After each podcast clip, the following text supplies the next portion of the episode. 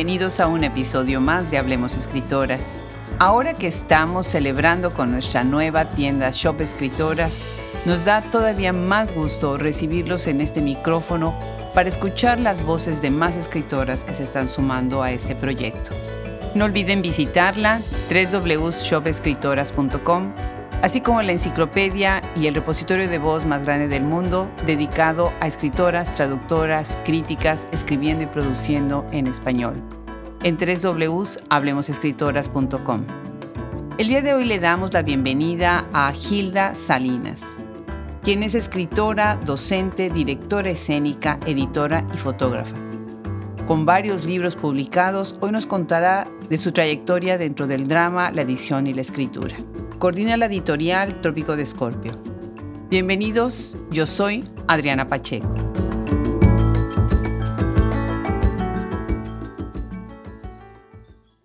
La abundante obra de Hilda Salinas me intrigó y realmente quería platicar con ella porque tiene un perfil muy interesante en donde combina la dramaturgia con la edición, con la literatura y pues es un gran gusto recibirle al día de hoy. Hilda, bienvenida, Hablemos Escritoras. El gusto inmenso es mío. Muchas gracias. Pues ya estoy viendo 28 libros publicados entre novela, cuento, dramaturgia, 51 obras de teatro escritas, 31 montadas y además 11 obras de teatro dirigidas. Increíble lo que has hecho. Cuéntanos un poco, tú eres mexicana, cuéntanos, empecemos con tu trayectoria, cómo inicias en esta gran vida que es la literatura y, la dramaturgia. Sí, soy mexicana y bueno, siempre escribí desde, desde muy pequeña, eh, era como algo necesario en mi vida y conforme fui creciendo, seguí cultivando esta cuestión de escribir eh, cada vez que tenía oportunidad. Hacía pequeños cuentos, hacía, imaginaba eh, conversaciones y siempre escribí. Eh, desde los, yo creo que seis años y medio o siete, no tengo idea. Pero claro que era como una necesidad y hasta ahí. No había, no lo había contemplado como una profesión para el resto de mi vida. Eh, yo, fui, yo me quedé huérfana desde los 13 años y mi vida fue crecer oh, a base de, enfrentarme con, eso, con cada cosa y situación que se me iba presentando. Tampoco tenía una guía. Eh, tuve una hija de cuando yo tenía 17 años y pues todo el principio de mi vida como adulta joven fue trabajar para sacar a mi hija adelante para darle un hogar y para ser yo también una persona solvente. Estudié conforme fui pudiendo y deseando, porque también es, ahí está mucho el deseo que ver. Y cuando iba a cumplir 40 años, dije, es, basta, esto que he estado haciendo siempre, lo voy a hacer de manera profesional y como soy cuadradísima, eh, pues me puse a estudiar, fui a talleres y hice todo lo que pude para escribir y hacerlo pues lo mejor posible, sobre todo por contando con la desventaja de que era escritora tardía. Eso sí es una desventaja porque la gente joven que es la más y qué padre, tendemos a ver a la gente mayor como que, eh, ¿qué está haciendo aquí esta señora? ¿no? Pero bueno, finalmente, con persistencia, tengo una media hermana que me ha dicho algunas cosas en la vida que ella misma ha experimentado. Una de ellas fue, haz siempre lo que amas, hazlo, hazlo, hazlo, continúa haciéndolo, que finalmente la gente te lo va a reconocer. Y creo que eso es lo que ha resultado como producto de mi esfuerzo y de mi entrega a la literatura, a mi narrativa sobre todo. Sí me encanta hacer teatro y creo que creería que mi teatro y mi narrativa están entrelazadas. No sé cuándo uh, brinco un poquito a uno y me salgo. Eh, lo que más doy es narrativa, lo que más escribo es narrativa, pero de repente me escapo y me doy el gusto de hacer alguna obra dramática porque me lo está pidiendo el personaje. Creo que me estoy especializando en hacer biografías eh, biografías llevadas a teatro, que, pequeñas biografías, pero que tratan de dar a la gente a averiguar, al espectador, averiguar más sobre el personaje. Qué interesante. Pues muchas felicidades por, ese, por esa entrega, por ese empuje. Lamento muchísimo, bueno, la situación eh, con la que inicias la vida, ¿no? De alguna manera, eh, perder a los padres, pues es un golpe fuerte. Pero por otro lado, bueno, se ve que la interesa te ha llevado lejos, ¿no? Muy, muy, muy interesante lo, lo que has hecho después y muy valioso.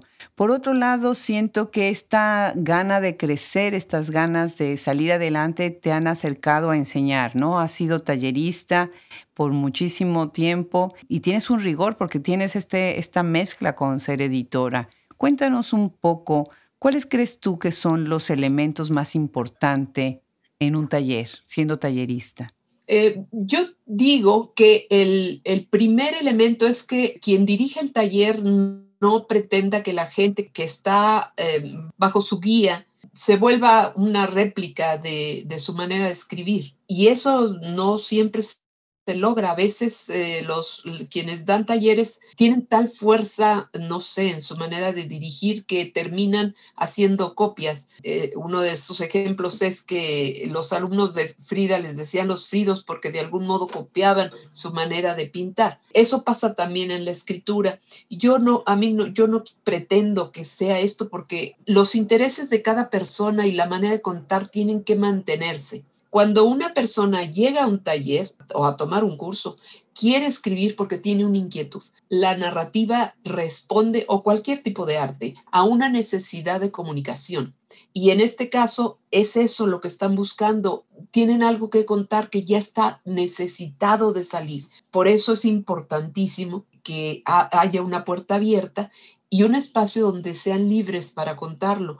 Yo puedo ir dirigiendo, señalando eh, las situaciones que pueden mejorarse y las que no funcionan, pero sí dejo mucha libertad.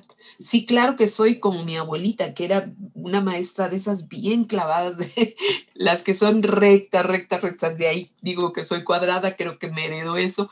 Lo que importa aquí es que esta, esta situación de mantener el taller sea para bien de quien lo toma de todo el tiempo estar insistiendo en que trae, escribe. Me doy cuenta perfecto cuando alguien está contando algo doloroso y por eso esta semana no trajo nada que leer, porque le costó escribirlo o porque se está aguantando escribirlo porque no quiere sufrirlo. Cuando escribimos situaciones personales, aunque sean en novela, que se vuelven ficción y sin embargo tienen mucho de verdad, porque en realidad siempre escribimos sobre algo que conocemos, eh, a veces nos, nos detenemos porque duele o porque no encontramos la manera de decir esto para llegar hasta el fondo de donde duele, de donde se mueven las emociones. Bueno, eso, todo eso, eh, yo aliento mucho que la gente lo haga, porque la literatura light no es cierto que sea lo que la mujer prefiere leer. Creo que la mujer necesita leer las cosas que la muevan, no que la entretengan, sino eh, situaciones que de verdad se reflejen en lo que vivimos día a día. Me haces pensar en este tipo de escritura que, sí, de alguna manera establece como una comunicación entre el escritor y el lector, ¿no?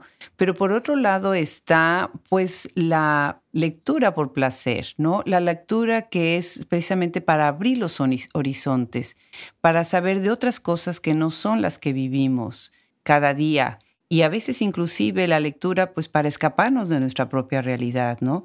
Y no nada más regresar a la propia, ¿no? ¿Qué opinas de esta idea de, leer y para ampliar horizontes?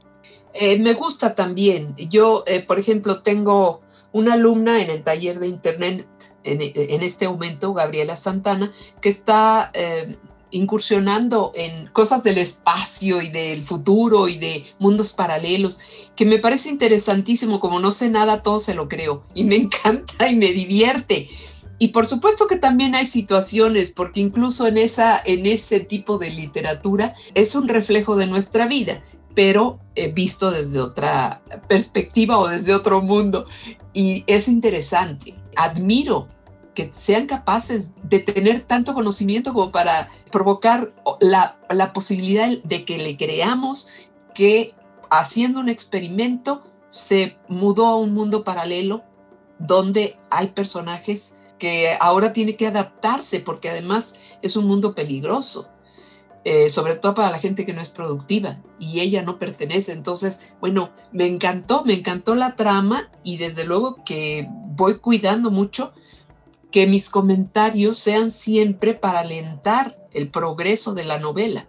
Claro.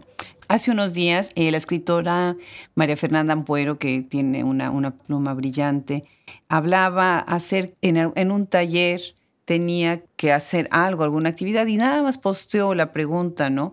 Si tienes una persona que se suma a un taller, pero nunca antes ha escrito absolutamente nada, ¿qué es lo más importante que tendría que decírsele?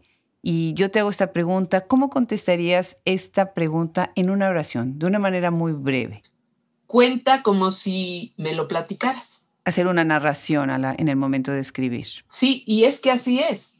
Por eso se llama narrativa. Narramos narramos lo que estamos necesitando soltar. Y es eso, pero eh, a veces nos da miedo la pluma o nos da miedo ya no existe la pluma, la computadora y, hablamos mucho de la página en blanco, eh, lo cual es una gran mentira porque hacemos ejercicios de escritura automática y nada más doy seis oraciones o palabras, a veces con una, en una situación o con una voz específica y a veces así libre y siempre salen ejercicios buenísimos que no puedes creer que en 10 minutos hagan toda una historia. Entonces eso de la página en blanco no existe y todo lo que necesitas es el empujón. Cuando tú llegas a un taller es porque quieres escribir, porque necesitas escribir, contar y ya tienes una historia ahí. A lo mejor no está organizada el escritor necesita más tiempo para organizar que para ponerse a ejecutar. O sea, esa historia ya se administró en el cerebro. Quiero contarla, ¿cómo la voy a contar? Todo lo que necesita es un poquito de ayuda para que encuentre la estructura adecuada a su texto, a su novela, a su cuento, y que de esta manera le saque provecho a, a este conocimiento teórico. Qué interesante, claro que sí. Bueno, pues ese es tu aspecto como tallerista. Platiquemos un poco sobre tu aspecto como dramaturga. Y estoy pensando ahorita en este libro que acabamos de publicar y que ya pronto viene el lanzamiento. Este va a ser un lanzamiento que, tengo muchísimas ganas. Es un libro sobre periodistas, sobre dramaturgas, sobre performers. Y ahí tenemos a, a dos especialistas en teatro, Fernanda del Monte y Dorte Jansen quienes hablan de Tristana Landeros, Mariana Arta Sánchez e Itzel Lara. Y yo te pregunto, dentro de la esfera y dentro de lo que es el escenario teatral y dramático, ¿cómo te insertas tú dentro de lo que está pasando en la dramaturgia contemporánea?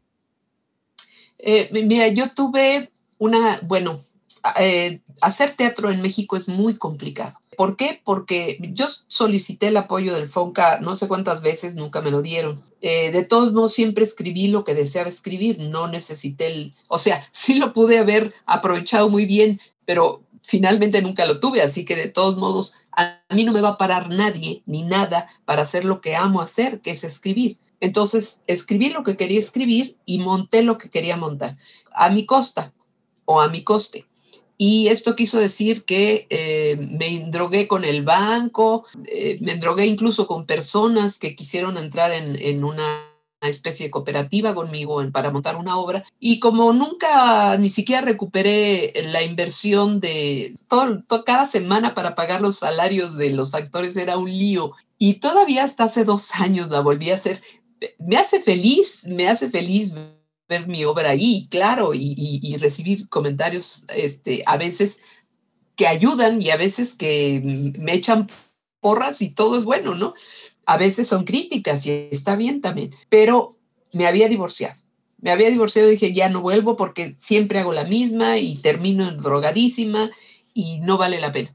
Pero eh, una cosa es lo que tú dices con la boca y la cabeza y otra cosa es lo que las ganas de, hacer teatro y de escribirlo y de verlo eh, me mueven y como soy absolutamente Tauro, pues me voy con las emociones y vuelvo a escribir teatro. Entonces, Silvia Pasquel, que la conocí precisamente cuando le, le llevé la obra Nahuelín Virgen Perversa y que me dijo, a ver, la voy a leer y después te aviso eh, pasó como yo creo, que un mes y regresó de, había ido a hacer algo de trabajo fuera de la ciudad.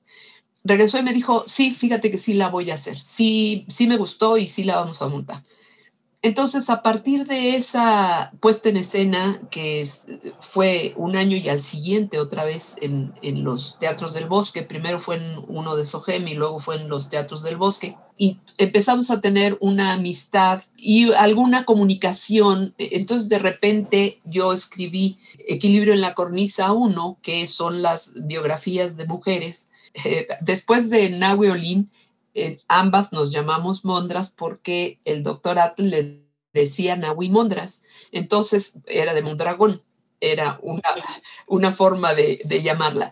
Y entonces le dije, Mondras, ¿me presentas el libro? Y me dijo, claro que sí. Le gustó específicamente Isadora Duncan y eso fue lo que leyó ella con, con mucha emoción. La biografía desde donde la tomo es cuando Isadora pierde a sus dos niños y obvio que yo no, me había percatado por qué él eligió esta y fue por la emoción que le daba la pérdida en, el, en ahogados de, sus, de esos dos niños y, la similitud con, con, su situación personal por la muerte de una de sus hijas. De ahí me dijo, ¿sabes qué? La, la vamos a llevar al teatro. Yo pues no le dije ni sí ni no porque nunca sé lo que ella va a hacer. Es una mujer muy inquieta y que además tiene una energía brutal. Y yo me había ido a vivir a Tijuana pretendiendo salir de esta hermosa Ciudad de México de donde, donde nací, donde, a donde volví rápidamente. Cuando, cuando de repente me llamó, me dijo, ¿sabes qué? Ya la vamos a poner. Ya hicimos la adaptación a teatro y vamos a poner esta y esta y esta me invitó a que viniera a verlas. Me encantó la puesta en escena, sobre todo Violeta Parra. Me provocó tal emoción que cuando terminó la obra, Carmen Delgado fue la actriz, que era un, monólogo corto de 15 minutos porque era Teatro Express y es Teatro Express. Eh, dijo, ay, aquí está la autora. Y yo en ese momento había sentido tal emoción en el, eh, que me nació en los pies, así lo sentí y fue corriendo al abdomen y luego se me infló el pecho. Hice un suspiro así y se me empezaron a escurrir las lágrimas. En eso terminó la obra, me llama al escenario y yo la abrazo y no puedo voltear hacia la gente porque estoy llorando de la emoción de lo que yo misma había escrito, ¿no? Entonces está padrísimo, es, es un deleite. Entonces me dijo Silvia, vamos haciendo una segunda etapa de El último aliento con otras mujeres. Hicimos otra selección de, textos, de, algunos salieron de equilibrio y otros fueron hechos expresamente para este proyecto porque no todos los textos que están en equilibrio se prestan para teatro y los personajes convenían. Por ejemplo, en este caso, este, Edith Piaf no está ahí. Sí está, pero está contado desde el punto de vista de, de su marido y no era así como lo necesitábamos. Y después de ese me dijo, vamos haciendo ahora uno de hombres, a ver, vamos a escoger. Hicimos una selección de hombres y después hice Equilibrio en la Cornisa 2, que son los hombres. A todos estos personajes los hermana una muerte inesperada. En, algunos, en, algunos, en algunas situaciones está un poco buscada, pero finalmente hasta los, los suicidas tienen la esperanza de no morirse, ¿no? Entonces es inesperada. Y tuvimos tres temporadas con, la situación difícil del teatro porque están cerrados los teatros o de todos modos no salen los gastos para abrirlos, así que por el poco afore que se permite, entonces eh, los se grabaron por streaming. Ella ya tenía una grabación del primer último aliento. Ahora se grabaron otros, unos que ya se tenían y otros nuevos. Hicimos ocho, una grabación de ocho, unas del último aliento. Yo tenía la inquietud de escribir sobre reinas, eh, reinas a las que se les había dicho locas porque, este, porque, les, porque así les convino a los señores. Por ejemplo, una fue Juana la Loca justamente, otra Carlota, Carlota eh, de México, Carlota I de México. Hay otra, otro personaje que se llama Luisa Isabel de Orleans. En fin, estas, estas mujeres que fueron importantes en algún momento y que no fueron, eh, no lograron un reinado como tal o de alguna manera peleado o minimizado. Y entonces se grabaron esas cuatro que terminaron llamándose reinas de nada. Ahora ya tenemos y estamos por grabar otra tanda de cuatro personajes más este, suicidas. Esta vez eh, hice eh, la historia de, de, eh, Antonieta Rivas Mercado, por ejemplo, en, las reinas de Tecuishpo, que fue la hija de Moctezuma. Y, en fin, está rescatando mujeres y personajes que siento que es importante que los tengamos los mexicanos como, como referente, porque la mayoría son mexicanos o latinoamericanos. A mí me gusta muchísimo lo latinoamericano. Y me parece que está padrísimo el proyecto y que Silvia invierta y que, y que se emocione y que estemos eh, esculcando qué música le vamos a poner. Me encanta, o sea, me hace feliz. Creo que, que soy bohemia como al 97%. Pues muchas felicidades para quienes están escuchando en este momento. Una gran, gran actriz mexicana es Silvia Pasquel. Y bueno, pues qué gusto esta alianza. Estamos conversando en este momento con Gilda Salinas, dramaturga y escritora. Muy interesante lo que nos cuentas de recolectar y recopilar estas historias. Me haces pensar en, en por ejemplo, en Verónica Ortiz, en Sara Sevchovsky, quienes también han escrito mucho sobre la biografía. Y bueno, pues ya, ya contaste sobre este libro, que me, qué gusto me da. Es, estás empezando ahorita también a contarnos desde la dramaturgia y lo que has hecho en teatro de tu obra como escritora dentro de lo que es la literatura. ¿Por qué no entramos a algunos de los temas que vemos en tu obra y algunas de tus preocupaciones, no? Tienes, por ejemplo, un libro, Anaqué, Cuerpos en Venta, ese fue publicado en el 2015. Ahí estás hablando pues de una gran, de una gran conversación, un tema social, ¿no? Que es la prostitución. Platícanos brevemente sobre este libro y cómo fue que surge esta historia, esta idea de Anaké, Cuerpos en Venta. Sí, eh, bueno, Anaké es la reina de la, es una reina griega de como de un futuro, de un, de un destino que ya está trazado. Y en este caso, eh, la historia es tomada de un hecho real y llevada a la ficción, como te decía, las escritoras, yo creo que todos, escritoras y escritores, nos basamos en hechos reales que después llevamos a la ficción porque no, no somos periodistas, sino narradores, escritores, ¿no? Y la literatura te exige eso, la libertad de, de jugar un poquito con, con, las situaciones de manera que favorezca la, la obra.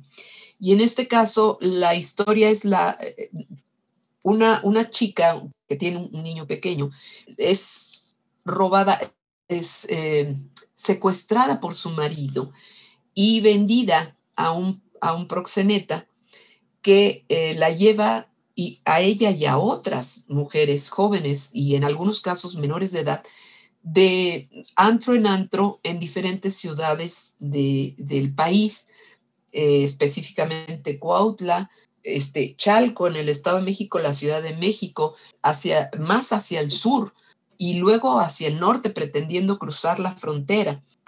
en la ciudad de Tijuana, ella presencia situaciones como por ejemplo, pues, trata de huir siempre, trata de escapar.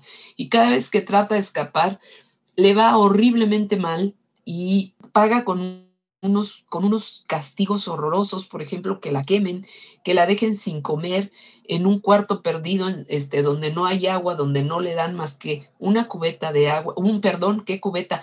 Una, un litro de agua para que siga viva, donde abusan de ella como les da la gana, donde es golpeada, en fin, todas las vejaciones que se nos puedan ocurrir. Eso es lo que vive esta mujer y eh, cuando por fin logra escapar, lo que hace es denunciar en la Procuraduría de aquí de la Ciudad de México y ahí hay un departamento donde toman su denuncia y van tras el, porque ella cita lugares, nombres de los hoteles, eh, nombres de las personas que, que, con las que colabora el hombre, incluso de, los, de las personas encargadas de los, de los antros y de los, este, porque atrás de los antros había cuartos en donde las prostituían. eh, cuántas eran menores de edad. Tiene, la chica tiene una, la, la, verdadera, tiene una memoria prodigiosa y gracias a eso yo voy registrando toda esta información y en muchos casos la mantengo tal cual ella la contó. Eh, no, no nombré todos los lugares porque era una cantidad brutal, porque eh, permaneció un año secuestrada y cuando logra escapar y pone esta denuncia, la toman en una casa de, de, estas donde tratan de rehabilitarlas. Dice eh, una, una, señora muy interesante que conoce en Tijuana, que tiene también una casa para apoyo de, de niñas secuestradas, que el mismo tiempo que, viven secuestradas es lo que necesitan para rehabilitarse. Y ella retoma su vida, quiere volver a estudiar, este, había dejado trunca la preparatoria y va a tomarla de nuevo. Y bueno, ya no te voy a contar el final. Claro, no, definitivamente. Tenemos que, tenemos que leer el libro. Pues qué historia, ¿verdad? Sobre todo estas realidades y haber tomado bueno, pues el testimonio de alguien que lo ha vivido así, terrible, terrible, la, pues la, es, ese compromiso que es precisamente mi próxima pregunta, ¿no? Que a lo mejor algunos escritores toman dentro de asistir a la sociedad y las comunidades con ciertos temas, ¿no? Y te metes a otro, otro tema importante que entras ahí dentro de alguno de los problemas de la comunidad LGBTQ, ¿no? Y definitivamente sobrevivir en una sociedad heterosexual cuando se es lesbiana, pues es, es un reto, ¿no? Cuéntanos para ti, ¿cuál es el compromiso del escritor cuando piensas en la, en la escritura y la sociedad?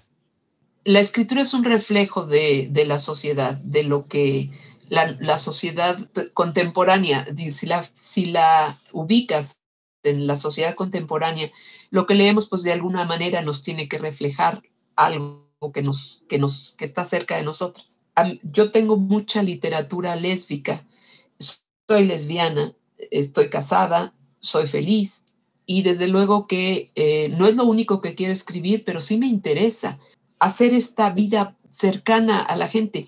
Eh, después de leer algunos libros míos, em, señoras heterosexuales me han dicho, oye, pues sí es lo mismo. Pues sí, no puede ser de otro modo, todo es lo mismo.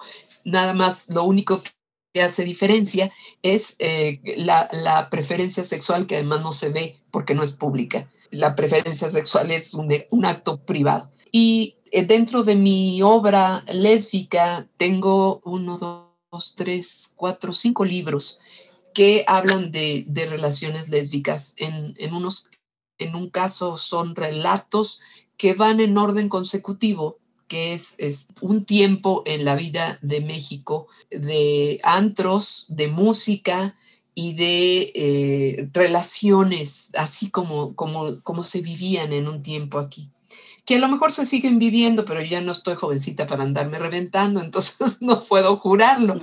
Y otro libro es precisamente Más allá de la memoria, que hace una historia una doble historia. Una, ella, una mujer que es escritora y que es lesbiana es contratada por una eh, señora ya mayor que vivió en Berlín en 1945, es México-alemana, y que su papá la fue a dejar allá para que fuera este, aprendiz de nazi. Militó y todo lo que vivió en la guerra, terrible en la Segunda Guerra, y todo, todo su, necesidad de escapar cuando, cuando truena Hitler y todo, toda su propuesta y toda su ideología, y eran gemelas, entonces escapan pero, pero quedan separadas, entonces una no sabe de la otra. Y se supone que la, la hermana que estuvo extraviada durante ocho años está dispuesta a hablar por primera vez, por eso es que la, la México-alemana localiza a esta mujer que la conoce en un lugar donde va a que la relajen. Las dos necesitan eh, relajación por, por tensión y le pide que vaya a la casa porque la hermana quiere contar. Entonces va viviéndose las dos historias al mismo tiempo. La escritora es una mujer que no quiere comprometerse porque dice que ella habla más consigo que con nadie y que, pues, que con eso tiene. Y aunque en realidad lo que pasa es que tiene mamitis y no quisiera comprometerse, aunque no está consciente de eso, porque traiciona la posibilidad de estar cerca de su madre eh, eh, por estar con otra persona. Entonces, bueno, ahí son dos vivencias, dos historias y, finalmente, bueno, se arreglan de algún modo ambas, terminan.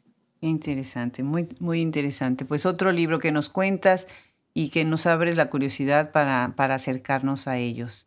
Hay un libro en donde entras en lo que podría llamarse el género autobiográfico, pero más la autoficción. La autoficción y el, el, género autobiográfico se caracterizan por la primera persona, ¿no? Es la historia contada desde el yo. En el caso de Porque el ayer nunca se queda donde lo dejas, publicada en 2020, lo que tú estás haciendo acá es utilizar una tercera persona y con eso creas una voz narrativa ficcionalizada. Acá hay una línea que se entrecruza en la voz narrativa con el alter ego. ¿Qué es lo que sucede con este libro y este cambio en contarlo en tercera persona, pero realmente estás contando sobre Gilda Salinas? Es el personaje eh, principal de tu obra, ¿verdad? Eh, sí, aunque no lleva apellido, pero es evidente que soy yo. Y es una, eh, varias personas me habían dicho, ¿por qué no escribes de tu vida? Y yo decía, ¿por qué? ¿Pero para qué? No había sentido la necesidad de hacerlo eh, pensando en una cuestión autobiográfica como tal. Después de regresar, ya cuando iba a ir a Holanda, que fui allá a dar unos cursos y fui invitada por la embajada y esto, fui todo el tiempo pensando si debería hacerlo. Y decidí que, bueno, ok, eh, había ya escrito algunas cosas y todo se me borró de la computadora por alguna razón que supongo que es que porque no estaba bien escrito. Eh, a veces el subconsciente hace esas cositas que son para bien. Eh, a veces no, ¿eh? Pero, yo quiero pensar que esta vez sí. Bueno, entonces cuando regresé dije, ok, voy a escribirlo, pero ¿en qué circunstancias y de dónde a dónde? Y pensé, bueno, infancia es destino y eso es innegable. Y la infancia mía, que fue lo que me marcó y me hace ser la que soy ahora, eh, es eso es lo que tengo que contar. Entonces, ¿en qué circunstancias lo voy a contar? Y bueno, pues eh, empieza la historia cuando yo me voy con, con mi esposa de vacaciones a Palenque, Chiapas, que además es un sitio maravilloso, de verdad maravilloso. Invito a todo mundo a que vaya, porque es algo que, deslumbra, que se, que se, le pone uno caer la baba, no sé, se, se, le cae la quijada, la baba, todo, porque es maravilloso. Eh, entonces, Hilda es necia, o sea, yo soy muy necia porque soy muy Tauro y eh, quiero hacer fotos y en eso empieza a llover y eh, me quedo con la cámara haciendo fotos, pero ya es mucha la lluvia y le digo a, mi compañera, Flavia, vete para allá con la cámara porque ahora sí ya es, está fuerte el agua, pero yo quiero ver esto, que está desde la plaza, contemplar toda, todo el sitio arqueológico así sin gente, porque todo el mundo se cubre alzo los, los brazos al cielo, cae un rayo más allá, pero los rayos a veces rebotan, entonces como que salen del suelo. Y el rayo me avienta y caigo inconsciente. Qué barbaridad. Entonces, a, partir, claro que esto no es cierto, ¿eh? Qué miedo que me, que me cayera. Este, a partir de ahí, la historia se cinde en tres. Por un lado, la historia de Pacal, que es el que levanta este, este imperio que es Palenque, que no se llamaba Palenque, sino la Camja. Palenque es un nombre que los españoles le pusieron. Eh, pero así se le conoce, sitio arqueológico de Palenque. Incluso hay una ciudad cercana que se llama Palenque. Yo creo que la conoces. Claro que sí, preciosísima. Sí, muy, muy linda.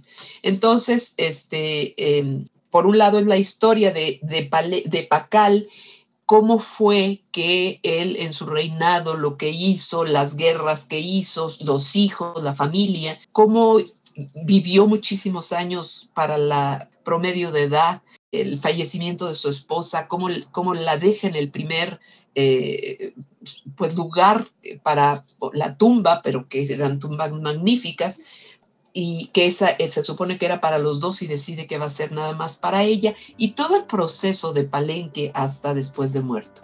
Digo, perdón, de Pacal.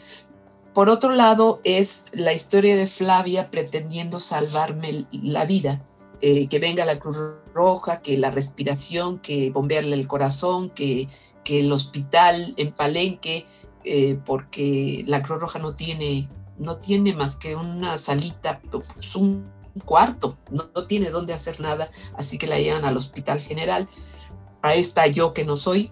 Y eh, por otro lado es yo ahí en este estado de, de inconsciencia, de limbo, de algo que no sé qué será, donde tiene oportunidad de hablar con su mamá, con su papá, eh, alternadamente y decirles todo lo que siente que no fue como debía ser, en qué fallaron, lo que ella hubiera deseado y lo que vivió gracias a su paternidad y maternidad mal llevada. Y eh, bueno, ya no te cuento más porque pues si no ya también te conté toda la novela. Claro que sí. Pero sobre todo esta conversación se trata de ver cuál es el espíritu que anima esta escritura, ¿no? Las anécdotas, el proceso muy interesante. Bueno, por otro lado, y ya estamos, bueno, cerrando esta conversación, pero antes quisiera hablar de tu último libro, Puerto Pares, muy interesante porque acá estás entrando en el suspenso, en el misterio, voy a leer la sinopsis del libro que dice, un adolescente viaja para conocer a una mulata que la vuelve loca. Treinta horas después despierta junto a la mulata decapitada y no recuerda nada. Bueno, pues nos dejas ya con esas hipnosis eh, atrapados, ¿verdad?, en la historia. Y lejos de contarnos la trama, eh, cuéntanos de cuál es realmente la anécdota que inicia esta premisa tan interesante en una novela de misterio.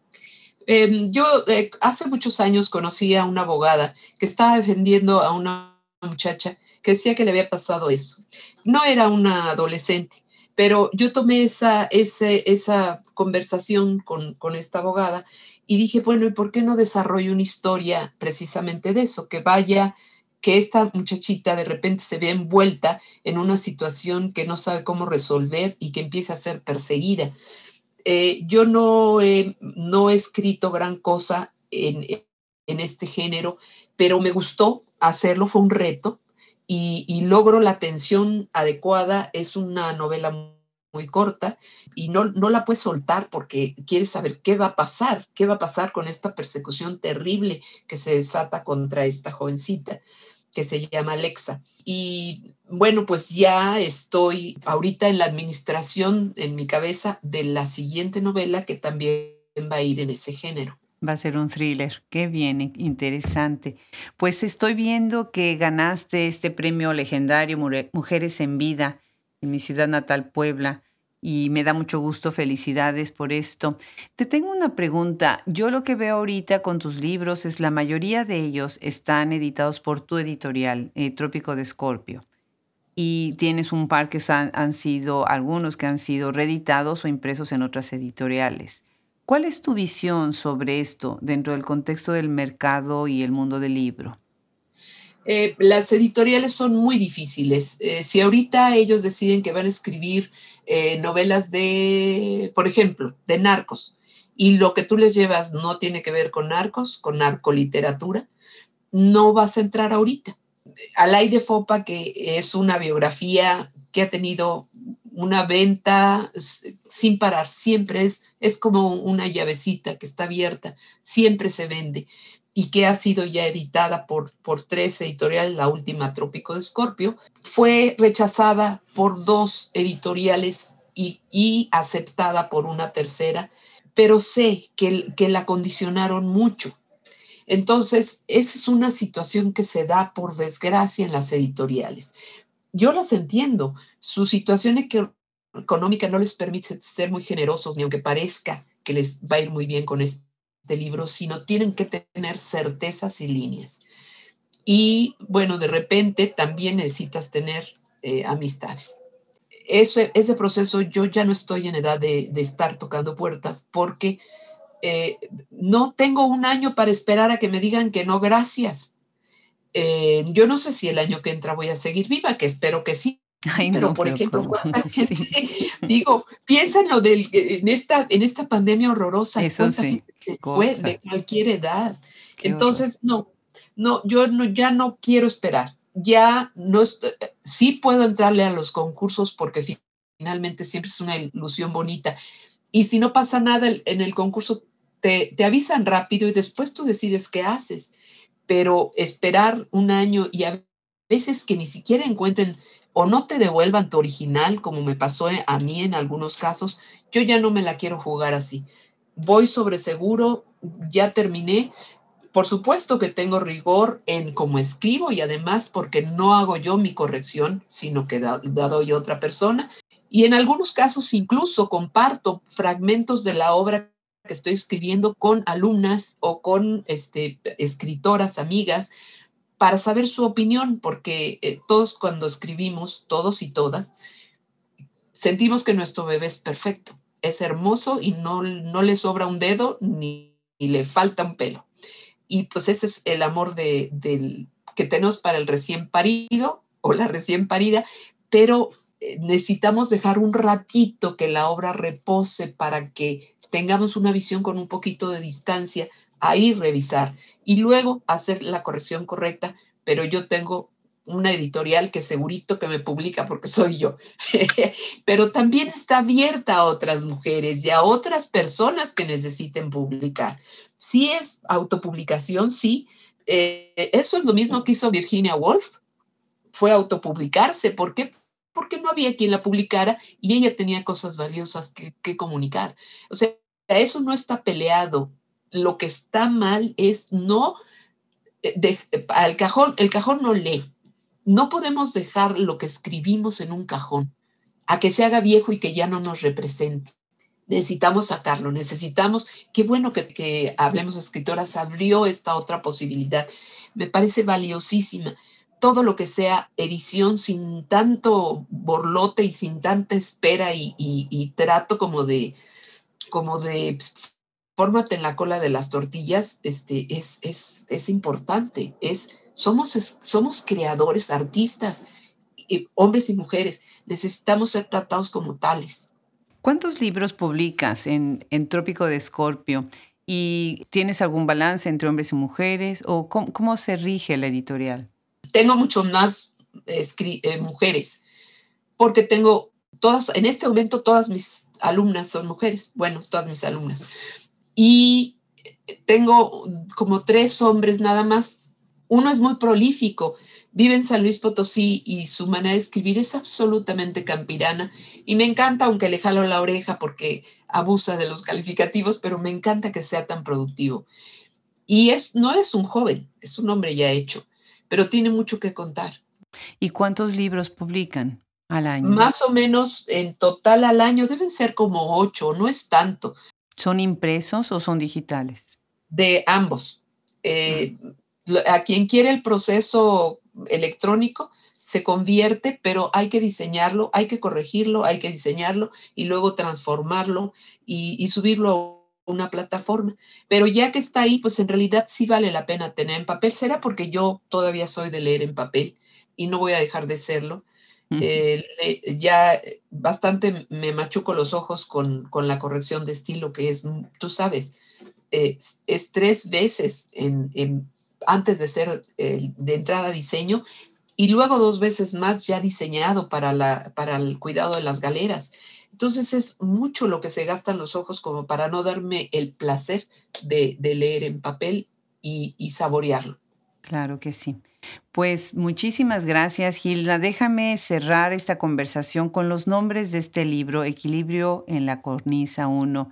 Ahí estás recolectando las historias de Indira Gandhi, Ana Bolena, Violeta Parra, Alejandra Pizarnik, Edith Piaf, Mata Hari, Sharon Tate y Rosario Castellanos, entre otras. Pues felicidades, así como ellas, tú también tienes una trayectoria y una gran eh, producción un gran entusiasmo en hacer todo lo que has hecho. Muchísimas gracias por haberte sumado a Hablemos Escritoras. Eh, gracias a ti, Adriana. Tú también tienes una este, riqueza extraordinaria y además esta idea, esta iniciativa ha sido maravillosa, yo creo que para toda Latinoamérica y es la posibilidad de, de dar a conocer nuestro trabajo fuera de las fronteras. Yo agradezco de manera personal, de todo corazón, este esfuerzo tuyo. Muchísimas gracias. En nombre de todo el equipo, muchísimas gracias. Y un abrazo grande desde Austin, Texas. Gracias desde México con todo cariño.